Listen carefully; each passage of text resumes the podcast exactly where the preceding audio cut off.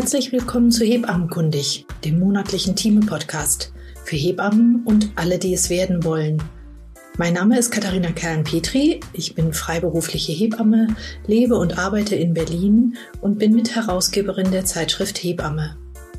Mein heutiger Gast ist Edith Gätchen. Sie lebt und arbeitet als Ökotrophologin in Köln. Sie ist auch systemische Paar- und Familientherapeutin und sie ist Dozentin in ganz vielen Formaten. Sie unterrichtet Säuglings- und Kinderernährung. Sie äh, ist Dozentin für Stillberaterinnen, für Hebammen. An Hochschulen ist sie an der Hochschule für Hebammenwissenschaft in Bochum ist sie Lehrbeauftragte. Also sie ist ganz vielfältig in Sachen Ernährung unterwegs, hat viele Bücher geschrieben und nicht zuletzt hat sie vier Kinder und ein Enkelkind. Herzlich willkommen. Ja, herzlich willkommen. Vielen Dank für die Einladung.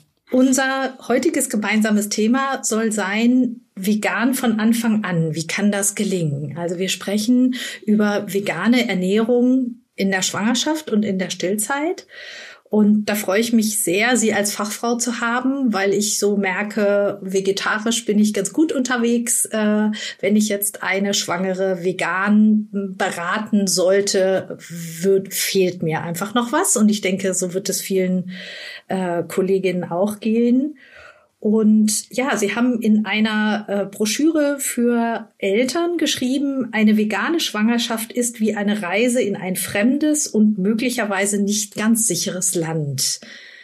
Und Vielleicht können Sie da zum Auftakt mal was zu sagen. Ich finde, das trifft's ganz gut. Naja, im Endeffekt ist erstmal jede Schwangerschaft ja ohnehin eine Reise. Ne? Das denke ich ist immer so auf eine Insel, auf die man eigentlich ja nie mehr wieder zurückreisen kann. Aber das etwas unsichere Land äh, bedeutet natürlich, dass möglicherweise eben der ein oder der andere Nährstoff eben nicht wirklich gesichert ist. Bei tierischen Lebensmitteln ist das relativ einfach ja, da habe ich eben konzentriert eben und vor allen Dingen in einer guten Verfügbarkeit die, die Nährstoffe drin enthalten. Das ist aber bei pflanzlichen Lebensmitteln nicht eben unbedingt der Fall. Aber was das Thema Unsicherheit erstmal auch angeht, ist, dass es in der Gesellschaft unsicher ist. Und unsere deutsche Gesellschaft für Ernährung, die sagt, eigentlich nicht. Also sie empfiehlt keine vegane Ernährung in Schwangerschaft, Stillzeit, äh, Kindheit und Jugendzeit, sagt aber auch, wenn es praktiziert wird, dann sollten sich eben diese Verbraucher und Verbraucherinnen an eben qualifizierte Fachkräfte wenden. Und dann heißen sie es gut. Ah ja. Ja, das ist mir bei der Recherche auch äh, begegnet und hat mich schon auch ein bisschen erschrocken, eben dass die Deutsche Gesellschaft für Ernährung eben wirklich davon, davon abrät. Äh, und es zieht sich aber sofort, ne? wenn man im Netz schaut. Äh, die Frauenärzte warnen vor Schäden.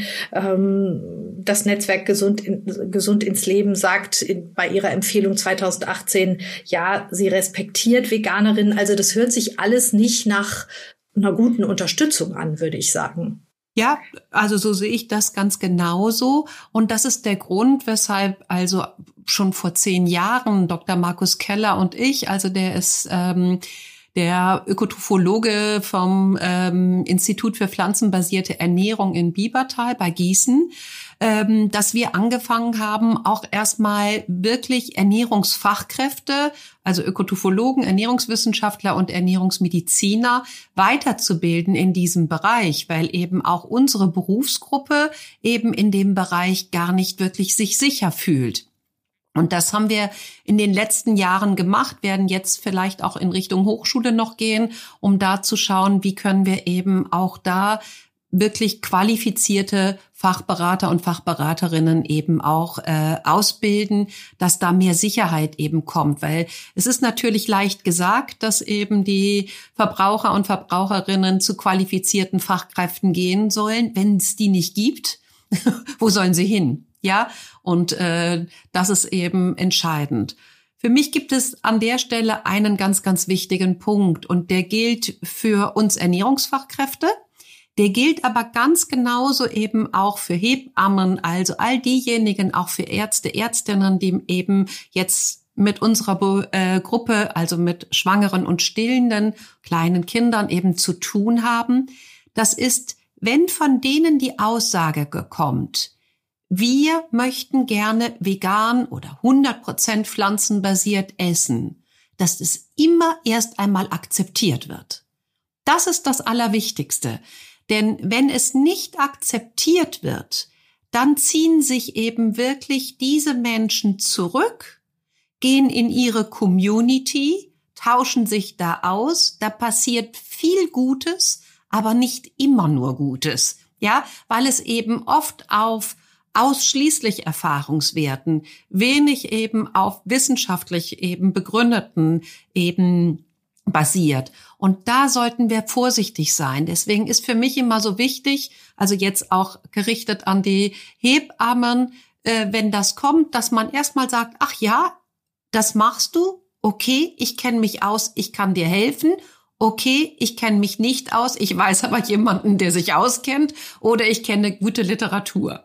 Ja, aber nicht dieses Hilfe, das geht auf gar keinen Fall. Das hört sich für mich nach einer, einer sehr klugen ähm, Vorgehensweise an, dass man die Leute eben nicht sozusagen verschreckt äh, und sie es deswegen ja nicht aufgeben, wenn sie vor der Schwangerschaft einfach schon vegan gelebt haben und damit ja. gute Erfahrungen gemacht haben und sich ja auch damit oft eben gut auskennen, ne? für die mhm. Schwangerschaft mhm. vielleicht nicht. Und das ist ja genau der Punkt.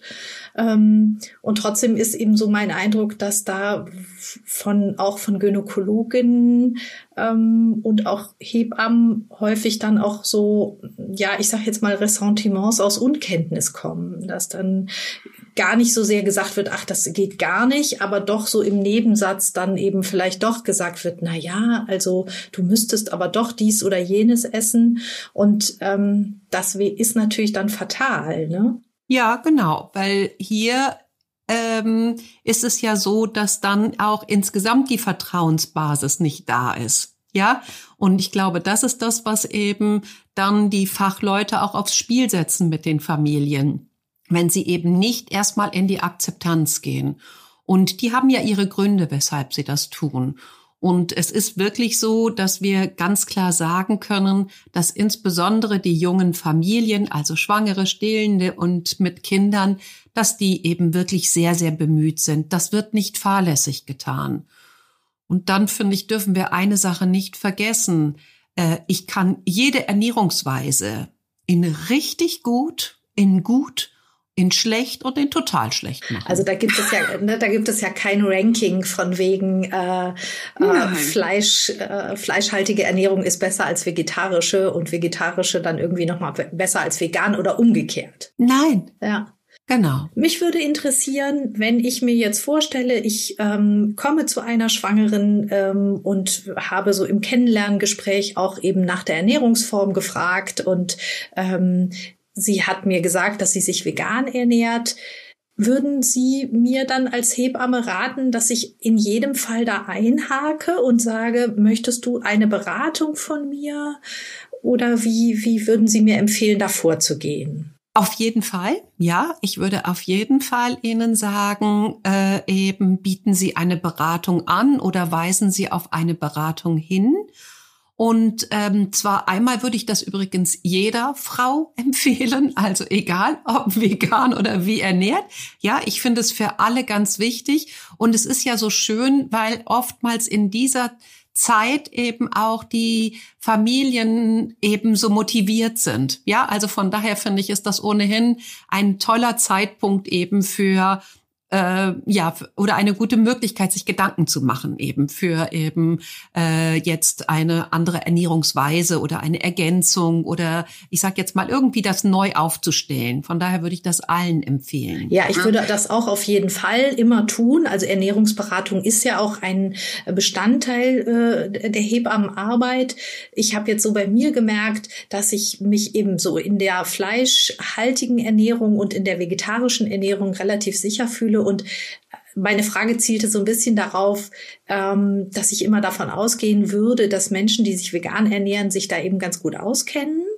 Ähm, und vielleicht habe ich da mehr ähm, Skepsis oder Vorsicht, mich da quasi als ähm, ja, äh, Fachfrau zu empfinden. Also das ist natürlich auch meine Sache, mich dann als, äh, ähm, als Hebamme fortzubilden. Und das ist ja auch sozusagen Teil unseres Gesprächs, dass man da dann eben Dinge zu lernt. Aber eben die, die Empfehlung ist schon auf jeden Fall dazu auch was zu sagen und auch zu fragen, ne? Was, was, wie ernährst du dich? Ja, genau. Also ich würde die Frage am liebsten noch etwas anders stellen, eben wirklich, was isst du so am Tag? Ja, weil ne, Ernährung ist so das, wo wir oft so drüber sprechen, aber das ist nicht unbedingt das, was wir tun. Ja, also von daher ist mir eigentlich immer so dieser Essalltag meines Gegenübers so sehr, sehr wichtig, dass wir da eben genauer reingehen. Und ich würde es auf jeden Fall machen, weil es auch einen anderen Aspekt gibt. Also neben dem, was ich eben gesagt habe, ist für alle wichtig, aber im veganen Bereich heißt es auch eben für die Familien, dadurch eben sich nicht angreifbar zu machen oder weniger angreifbar zu machen. Weil sie können sagen, ich habe mich beraten lassen. Ja, ich gehe da nicht irgendwie blauäugig rein, sondern ich habe mich beraten lassen und ich mache das jetzt eben wirklich wissenschaftlich fundiert und richtig. Ja, und das ist, das ist das Entscheidende, weil im Endeffekt ist das so, dass alle die, die eben vegan essen, auch je nachdem die, die vegetarisch essen, so ist das nicht, ja, die, die, ähm, die sind, die werden sehr schnell angegriffen und wir müssen die so ein bisschen schützen, ja, weil es passiert. Ich habe das jetzt neulich auch in der Beratung gehabt. Da hat mir die Frau gesagt, sie hätte es nicht dem Gynäkologen gesagt, ganz bewusst nicht. Ich kenne das auch, dass das bewusst nicht dem Kinderarzt gesagt wird, wenn das hier, weil die einfach sagen, nee, ich habe keine Lust, mir da hier irgendwas anzuhören. Und da, finde ich, müssen wir Fachkräfte umdenken, nicht die, die Verbraucher und Verbraucher. Das ist nämlich ja eigentlich schade, ne? wenn man da sozusagen das so verbirgt. Ähm, aber ich kann mir schon auch gut vorstellen, dass eben in, gerade auch in Familien oder im Freundeskreis so eine vielleicht auch noch manchmal besondere Ernährung äh, ja beguckt wird, aber in dem Moment, wo eine Schwangerschaft äh, da ist, dann viel kritischer gesagt wird: Bist du dir sicher, dass du das jetzt so weitermachen willst, ähm, weil du schädigst womöglich das Kind? Ja, und davon haben wir ja auch genug im Netz. Ne, aber das ist ja genau wie bei allen anderen Dingen auch. Wenn es gut läuft, steht's nirgendwo und das, was nicht gut läuft, wird groß aufgebauscht. Also da muss man auch immer noch mal so ein bisschen äh, hingucken. Ne? Also wie, wie ernst kann man das eben äh, nehmen. Und wenn ich jetzt so eine Beratung starte, also mir ist schon klar, dass so ein Gespräch zwischen uns jetzt eine, eine Fortbildung nicht ersetzen kann, aber ähm, was wären so Ihre wichtigsten Punkte? Also wenn man zum Beispiel sagt, ähm, es gibt eine Kalorienzufuhr, die erhöht ist in der Schwangerschaft, ähm, die, und da hat es ja erstmal nichts mit der Ernährungsform zu tun, dann fand ich ganz spannend bei Ihnen zu lesen, dass Sie dafür plädieren, das nicht auf die verschiedenen Schwangerschaftsstadien irgendwie so aufzusplitten, sondern dass Sie für eine ähm, ja gleichmäßige Kalorienzufuhr mhm. plädieren. Ja, also ich finde das viel zu herausfordernd, hinzugehen und zu sagen, erst mal drei Monate nicht dann drei Monate so und so viel, also 300 bis 300 Kalorien und im letzten Trimenon dann 500. Da muss ich mir viel zu viele Gedanken machen über diese Menge und ich nehme den Frauen das Gefühl für sich. Ja, und das möchte ich ja gerne, dass sie eigentlich ein Gefühl für ihren Körper bekommen und feststellen eben, aha, ich brauche jetzt mehr. Abgesehen davon, ganz vielen Frauen hilft es gerade am Anfang, ein paar Kalorien mehr aufzunehmen, um eben gegen so Kreislaufschwankungen, auch äh, manchmal so ein bisschen Übelkeit und sowas, da so ein bisschen gegen anzuessen, ja. Und wir äh, brauchen auch relativ früh schon Mikronährstoffe, auch wenn eigentlich das Kindeswachstum erst später ist brauchen wir auch vorher schon Mikronährstoffe, weil wir mehr und mehr sehen, und das ist jetzt nicht vegan speziell, dass wir Frauen haben, die in, mit einem Defizit in die Schwangerschaft reingehen. Ja, an Mikronährstoffen. Und dann ist es gut, wenn man von Anfang an sagt, hey, du kannst ein paar Kalorien mehr essen um dann die Wahrscheinlichkeit zu erhöhen, dass sie auch mehr Mikronährstoffe aufnehmen. Also bei den Kalorien geht es nicht um die halbe Tafel Schokolade mehr. Die gäbe es auch vegan. Ja, das ist nicht damit gemeint, sondern in Richtung Vollkornprodukte, Gemüse, Obst, Hülsenfrüchte, Nüsse, gute Öle in die Richtung zu schauen. Also würde ja. da schon auch wieder die Beratung einsetzen, dass man sagt, so die Empfehlung ist äh, von Anfang an äh, eine bestimmte Menge an Kalorien mehr zu nehmen. Ich glaube, Sie äh, empfehlen 250 äh, Kilokalorien und da dann ähm, aber ja. schon auch eben darauf zu achten, dass man das jetzt nicht mit dem äh, ja mit der Schokolade oder dem Nuss-Nougat-Brot isst. Ganz genau. Ne? Also es geht eben wirklich darum, hier hochwertige Lebensmittel eben zusätzlich äh, aufzunehmen. Und dann kann es ja sein, dass ich heute die 250 Kalorien esse und morgen nicht, aber dafür übermorgen irgendwie vielleicht 400. Ja, also ich gehe ein bisschen nach meinem Gefühl, weil das Kind wächst ja auch nicht gleichmäßig. Und was, was würde ich dann einer Schwangeren empfehlen, so auf welche Mikronährstoffe sie achten soll?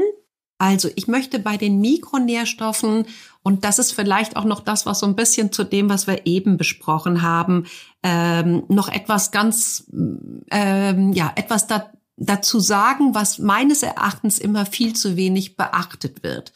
Und zwar in dem Moment, wo eine Frau schwanger ist, ja, macht die Natur eigentlich schon ganz viel für sie und auch für ihr Kind. Nämlich das erste ist, was passiert, dass die Resorptionsfähigkeit von Mikronährstoffen an der Darmwand eben wirklich deutlich höher ist. Das heißt also, der schwangeren Körper weiß, ah, da ist jetzt ne, eine Schwangerschaft, da muss ein Kind mit versorgt werden. Also ich ziehe wirklich im wahrsten Sinne des Wortes aus jedem Lebensmittel maximal alles raus. Ja, das ist doch super. Genau, finde ich auch. So, und dann dürfen wir ja eine ganz entscheidende Sache nicht vergessen. Und das ist in dem Moment, wo eine Frau schwanger ist, stellt sie ein geschlossenes System dar. Das heißt, die monatlichen Verluste sind nicht da die, die, die, die Blutverluste. Das heißt, so etwas wie, wie Eisen, ja, bleibt einfach viel besser im Körper drin. Das heißt, dieses, was Schwangeren ja auch immer ganz schnell attestiert wird, dass sie zu wenig Eisen zu sich nehmen, ist jetzt nicht automatisch immer so.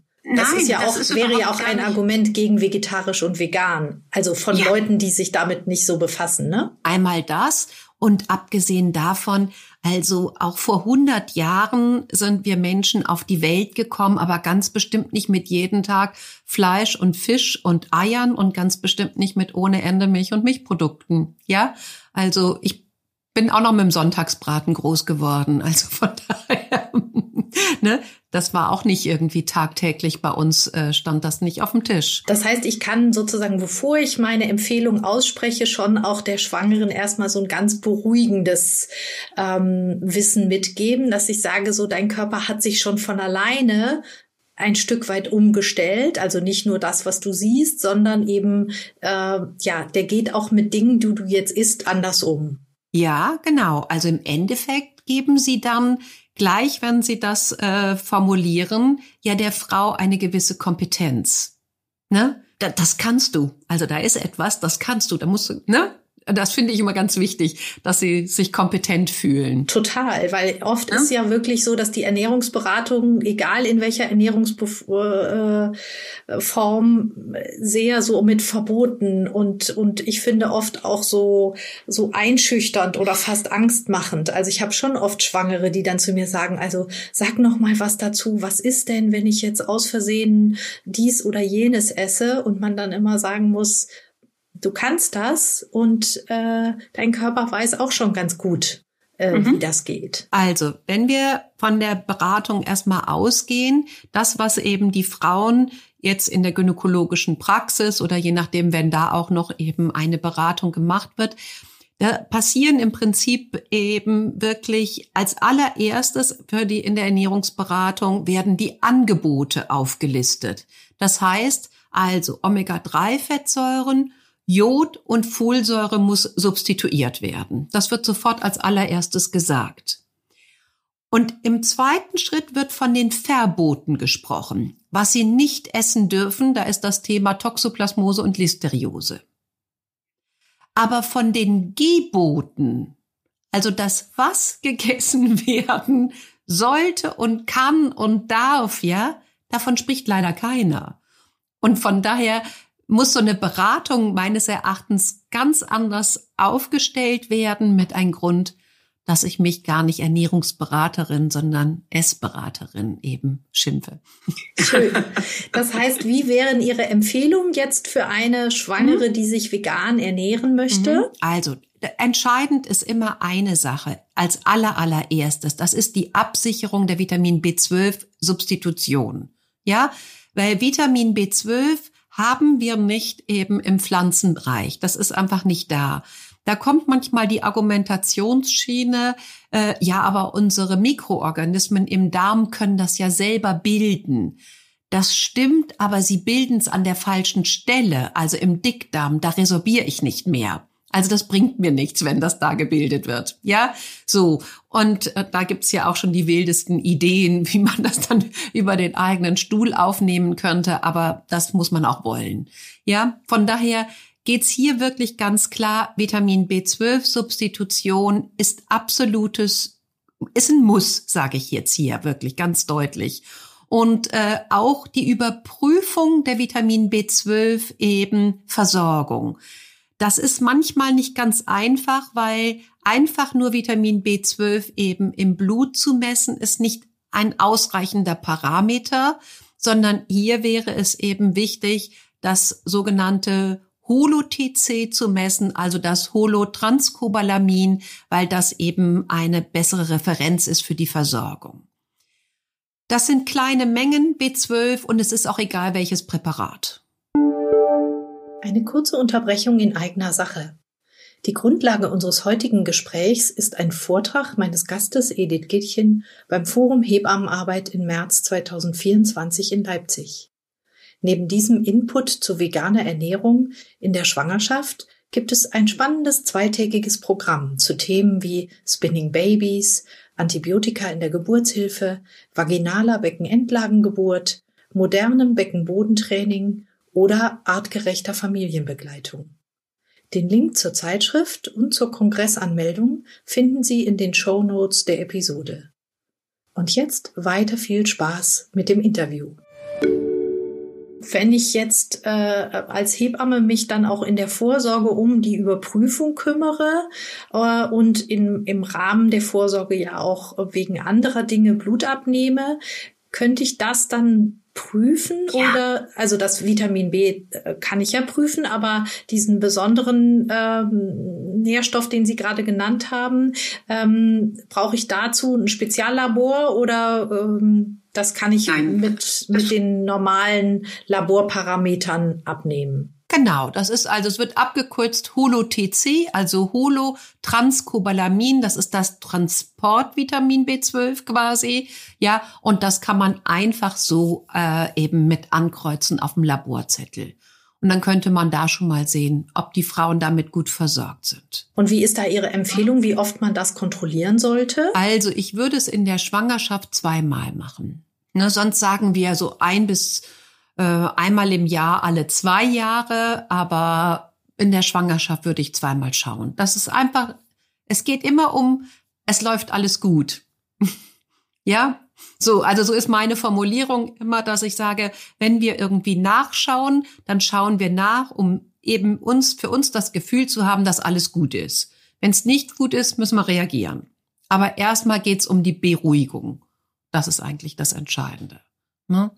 So, dann haben wir Vitamin D. Das ist auch eben ein Vitamin, was substituiert werden sollte. Das liegt aber nicht wirklich äh, nur daran an der veganen Ernährung. Denn Vitamin D äh, bilden wir ja über die äh, über das Sonnenlicht und unsere Lebenswelten geben das einfach nicht mehr her. Und äh, von daher ist es ganz entscheidend, da wirklich auch zu gucken, auch den Vitamin D-Spiegel äh, durchaus auch mal messen zu lassen, dass man damit gut versorgt ist. So, das wären so die zwei Dinge, wo ich immer wieder gucken würde.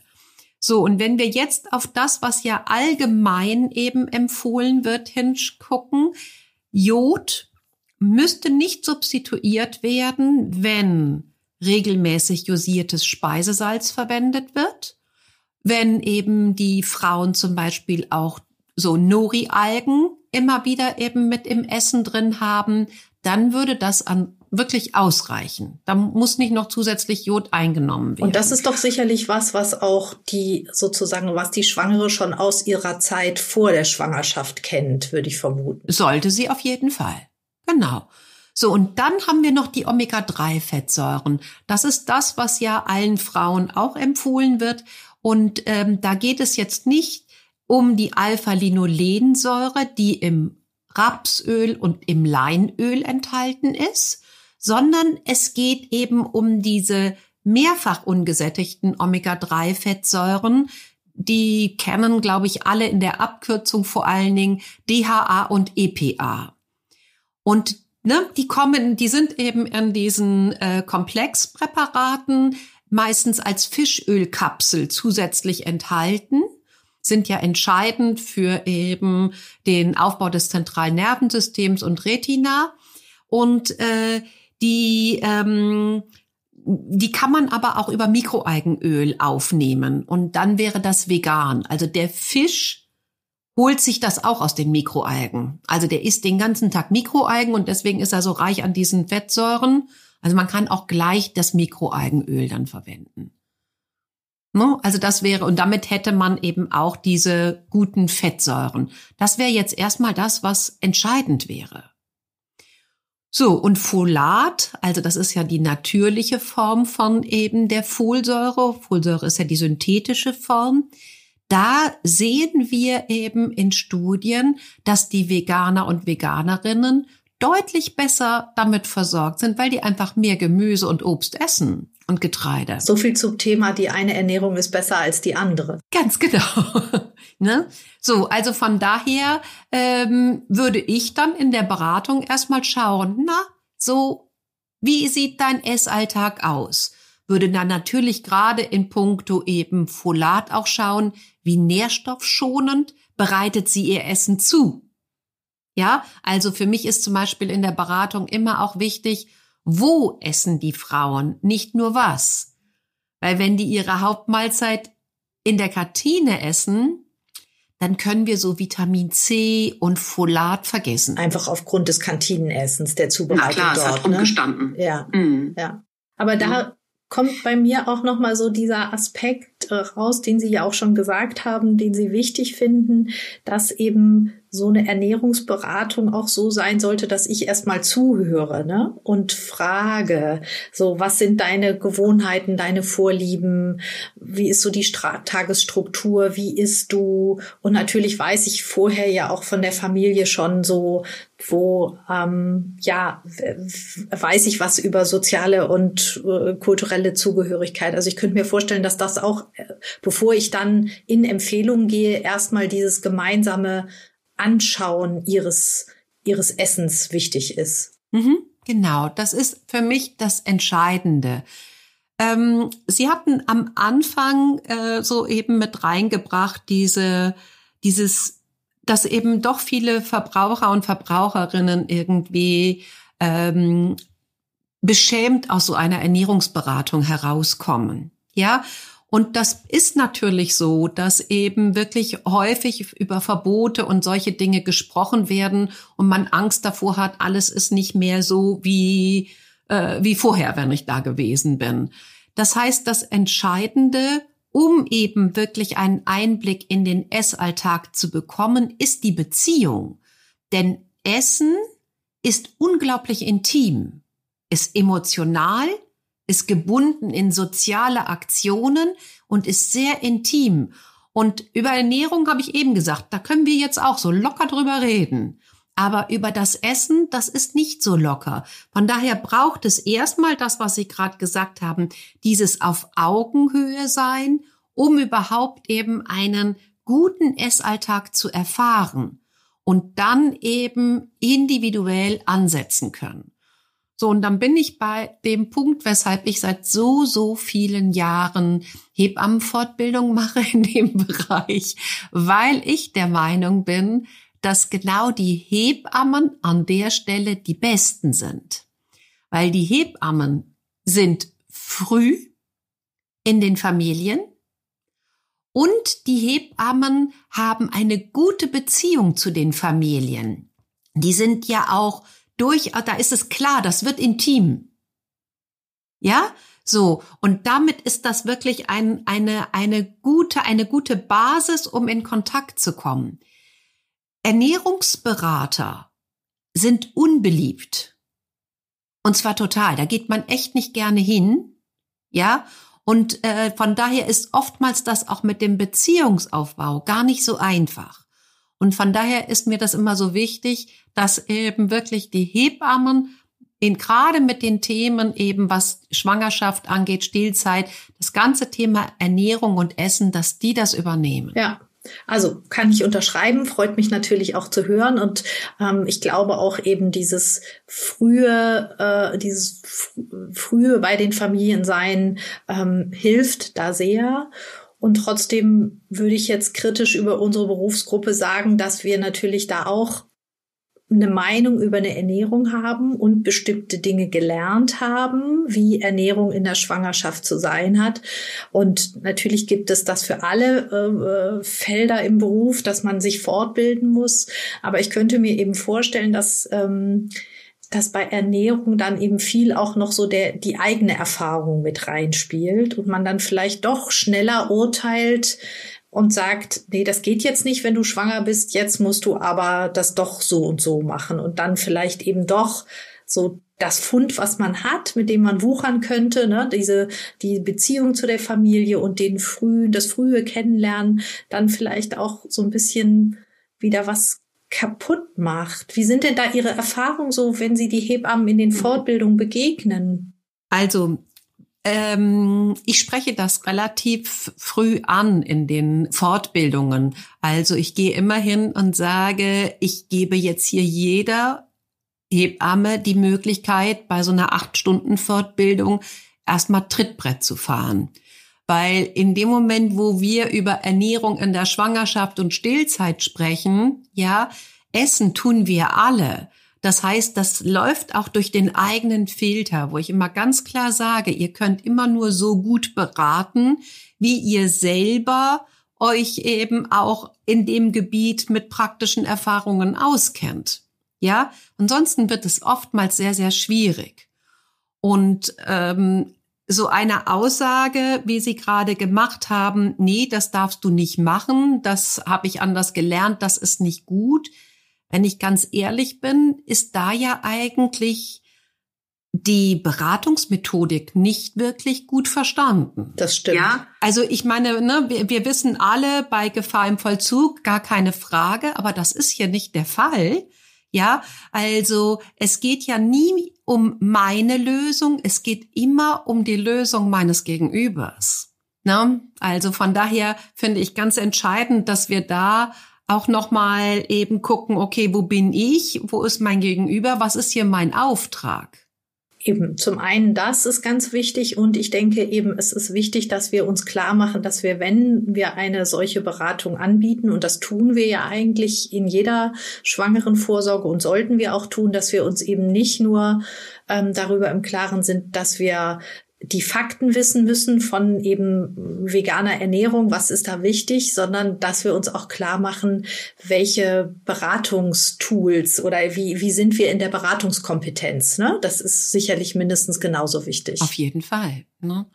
Und wir müssen ja auch überlegen, also im besten Fall, wenn wir da eine schwangere Frau haben, die sich entschieden hat, vegan zu essen, gibt es eben einen einen schwangeren pa einen, einen schwangeren, einen veganen Partner beziehungsweise Partnerin. Und wenn man dann überlegt, okay, sie soll es jetzt nicht mehr machen, was, was, äh, was rütteln wir da los für deren gemeinsames Essen? Ja. Das hat ja dann ja. auch was auf die Paarbeziehungen, wirkt sich das ja aus. Sehr stark. Ja. Weil ich meine, das eine ist vegan essen, das andere ist ja auch vegan leben. Und sehr häufig haben wir dann eben ja auch Familien, die wirklich dann auch vegan leben. Ja. Eben, das ist ja nicht eine, eine temporäre Entscheidung, sondern das ist, ist eine, eine Lebensentscheidung oder ja. eine Lebensform, ne? Das heißt, Ihre Empfehlung wäre eben, wenn ich mich da fortbilde, dann schon eben auch zu schauen, ähm, was brauche ich an, an Informationen über Makronährstoffe, Mikronährstoffe und wirklich die Zusammensetzung der Ernährung, aber mindestens genauso wichtig eben auch zu gucken, wie, wie vermittel ich das. Auf jeden Fall. Also ich möchte an der Stelle auch nochmal auf einen ganz wichtigen Punkt hinweisen. Und zwar, äh, das geht mir auch, wenn es nicht vegan ist. Und das ist eben ähm, die Kochkompetenz. Leider ist es so, dass eben doch heute in vielen Familien keine Kochkompetenz mehr für den Alltag vorhanden ist. Ganz viele können sehr, sehr gut Event kochen. Ja, also so ganz besondere Dinge. Da sind sie wirklich, finde ich, extrem fit, die jungen Familien.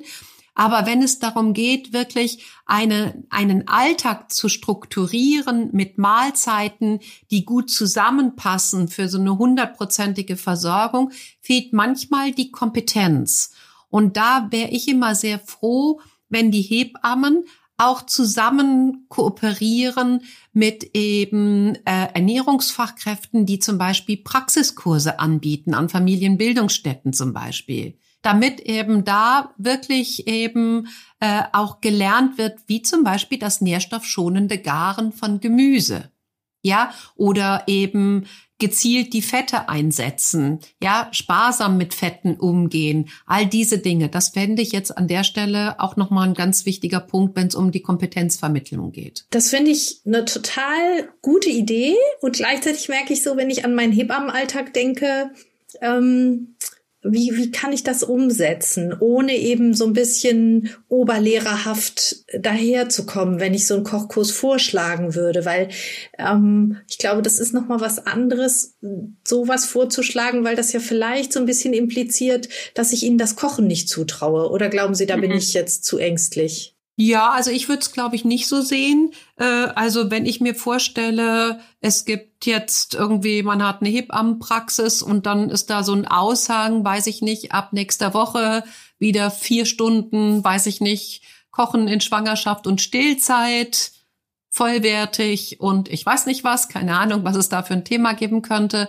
Ich könnte mir gut vorstellen, dass da viele, viele Familien sich angesprochen fühlen. Das ist ja genauso wie bei der Beikost. Wie, wie oft habe ich da mit Eltern gekocht oder koche auch heute noch mit denen und das kommt immer an, wobei man ja denken könnte auch, mein Gott, die können ja eigentlich Kartoffeln und Möhren kochen. Also man sollte ja. sich da einfach mal trauen, das auszuprobieren. Ja, das würde ich auf jeden Fall sagen. Genau. Ja, ich würde gerne zum Ende unseres Gespräches nochmal eben auf den Anfang kommen, so dieses, den, auf den Titel Vegan von Anfang an. Wie kann das gelingen?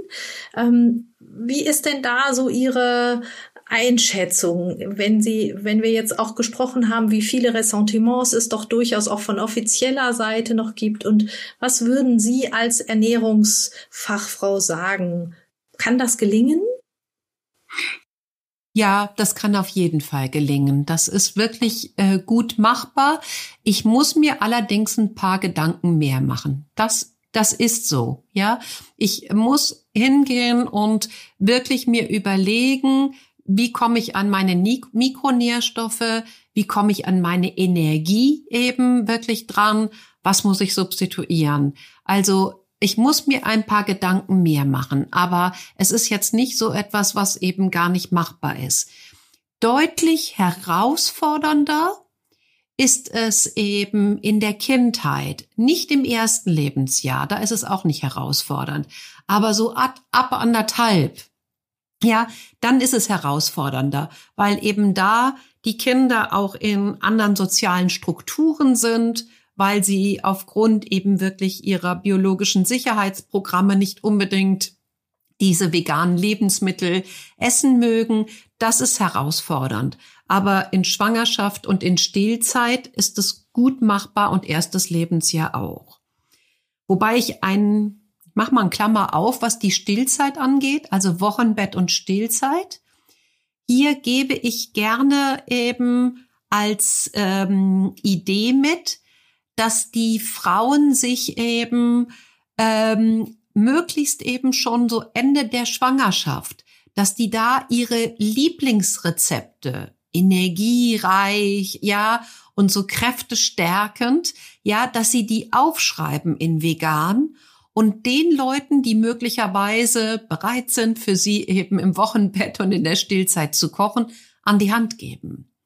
Weil äh, in der Regel macht das ja nicht unbedingt jeder in dem Umfeld. Ja, also zum Beispiel die Großeltern des werdenden Kindes oder die, ne, also Großeltern von beiden Seiten oder auch die Nachbarn oder wer dann sonst ist, ist ja nicht unbedingt vegan. Und äh, ne, und dann kann es gut sein, dass die sagen, also jetzt koche ich mal hier für äh, meine Tochter, aber äh, ach, ach, ach, ach, ist Käse nicht vegan? Ach, das wusste ich gar nicht. Ja, und schon ist der Käse drin. Und mit dem Käse wäre es noch harmlos. Also bei Fisch haben sie oder bei Geflügel haben ganz viele das Gefühl, das ist doch auf jeden Fall kein Tier. Fast vegetarisch. Fast vegetarisch. Und somit auch vegan. genau. Aber deswegen sage ich immer, macht euch, schreibt das auf, dann seid ihr sicher. Das ist für die auch hilfreich, weil äh, es gibt oft so viele Menschen, die wollen was Gutes tun. Und dann fühlen sie sich eben irgendwie, oh, ja, was soll ich denn machen? Ja, Von das finde ich, finde ich eine tolle Idee, weil es auch so meine, meine Anregung sozusagen als Hebamme da auch nochmal äh, ähm, ergänzt, dass ich eben nicht, nicht nur anrege, fürs Wochenbett gut vorzusorgen und eben auch Menschen zu bitten, zu kochen. Und das stimmt natürlich. Das würde schwierig werden, wenn jemand dann mhm. eben mit diesem veganen Kochen äh, überfordert ist. Und wenn man dem das so in der Vorbereitung an die Hand gibt, ähm, dann ist das ja eine, eine tolle Unterstützung. Ja, genau. Dann hat man dann so ein Rezept und dann ist es gut oder vielleicht zwei, drei und dann äh, bekommt man das ja in der Regel auch ganz gut hin. Ne? Aber das ist, das wäre wichtig. Ne? Ja, vielen Dank, Frau Gätchen. Ähm, wenn wir noch mal zu dem Reisebild zurückkehren, dann habe ich das Gefühl, wenn ich Hebamme, äh, wenn ich als Hebamme Reisebegleiterin bin, dann weiß ich doch jetzt ein bisschen genauer, was ich tun kann, um eben eine vegan lebende Schwangere, eine vegan lebende Familie zu unterstützen. Vielen mhm. Dank für das schöne Gespräch. Sehr, sehr gerne. Das war Hebammenkundig der monatliche Thieme-Podcast für Hebammen und alle, die es werden wollen. Danke, dass ihr uns heute zugehört habt. Wenn euch der Podcast gefallen hat, freuen wir uns über eine 5-Sterne-Bewertung. Abonniert uns über Spotify, Apple Podcast oder wo ihr eure Podcasts am liebsten hört.